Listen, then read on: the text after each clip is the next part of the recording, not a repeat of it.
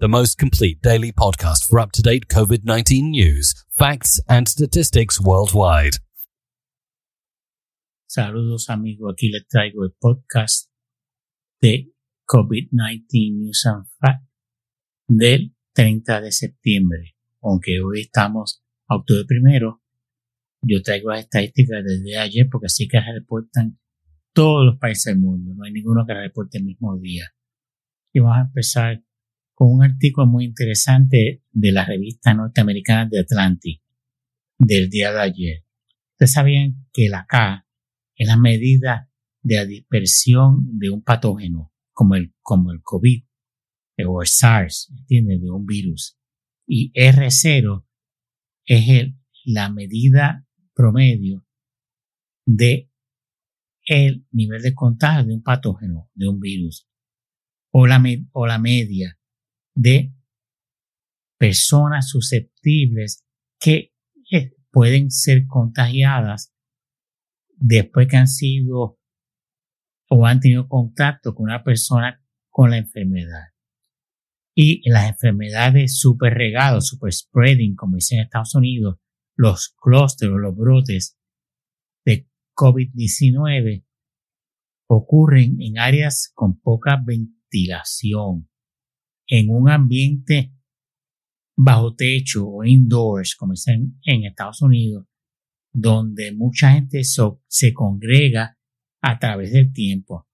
Pues imagínense, para dar un ejemplo muy común, un rally presidencial del presidente Trump, donde se reúne un montón de gente sin máscara, en espacios cerrados, eh, por uno o dos horas, con poca ventilación. Eso es lo que se refiere al artículo. Y entre los ejemplos tenemos bodas, iglesias, coro, gimnasios, funerales, restaurantes y todo ese tipo de, especialmente cuando hay gente hablando en voz alta o cantando y sin mascarilla para que estos eventos de super spreading eh, para ocurrir necesitan que pasen ciertas condiciones a la misma vez y el riesgo no es igual en cualquier situación ni actividad. Usted necesita eh, contacto prolongado, pobre ventilación, una persona que esté altamente con, infecciosa y crowding, otra para la gente pegada uno al otro, para los eh, que sean los elementos clave para que hagan un elemento de super spread y los super spreading events pueden ocurrir bajo techo porque como un aerosol el virus puede viajar a través del aire y acumularse especialmente si la ventilación es pobre o poca. Mucha gente en un ambiente pobremente ventilado, bajo techo y especialmente sin usar mascarilla es síndrome de muerte o de mucho contagio.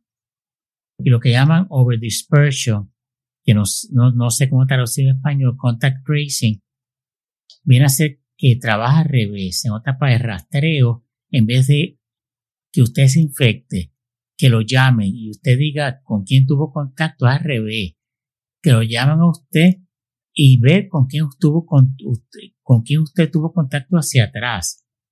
¿Entiende? Para así destruir y aminorar los brotes. A eso es lo que hacen los coreanos y los japoneses. Buscar los brotes o clusters y neutralizarlos.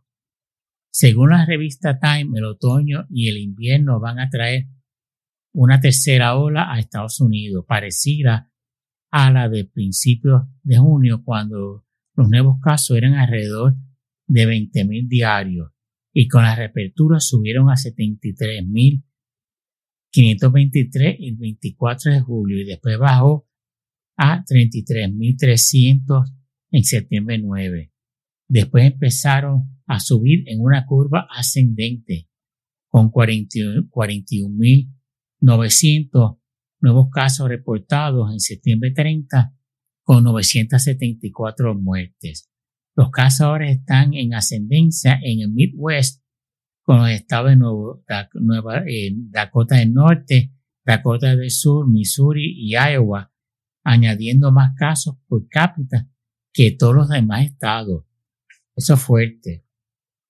Y vamos a darle algunas estadísticas para que ustedes vean. Estados Unidos, día de ayer, 41.984 nuevos casos, 974 muertes. Arizona, 326 nuevos casos, 22 muertes. Arizona está haciendo tremendo trabajo en bajar la curva. California, 3.186 nuevos casos, 107 muertes. Florida, 1.948 nuevos casos, 174 muertes. Georgia, 1.466 nuevos casos, 25 muertes. Luisiana, 610 nuevos casos, 21 muertes. Dakota del Norte, 441 nuevos casos, 8 muertes. Dakota del Sur, 392 nuevos casos, 0 muertes. Puerto Rico, 288 nuevos casos, 7 muertes. Texas, 3.484 nuevos casos, 108 muertes. Brasil, 33.413 nuevos casos, 1.031 muertes. Canadá, 1.797 nuevos casos, 6 muertes. Francia, 12.845 nuevos casos, 63 muertes. Alemania, 4.301 casos, 29 muertes. India, 86.821 casos, 1.181 muertes.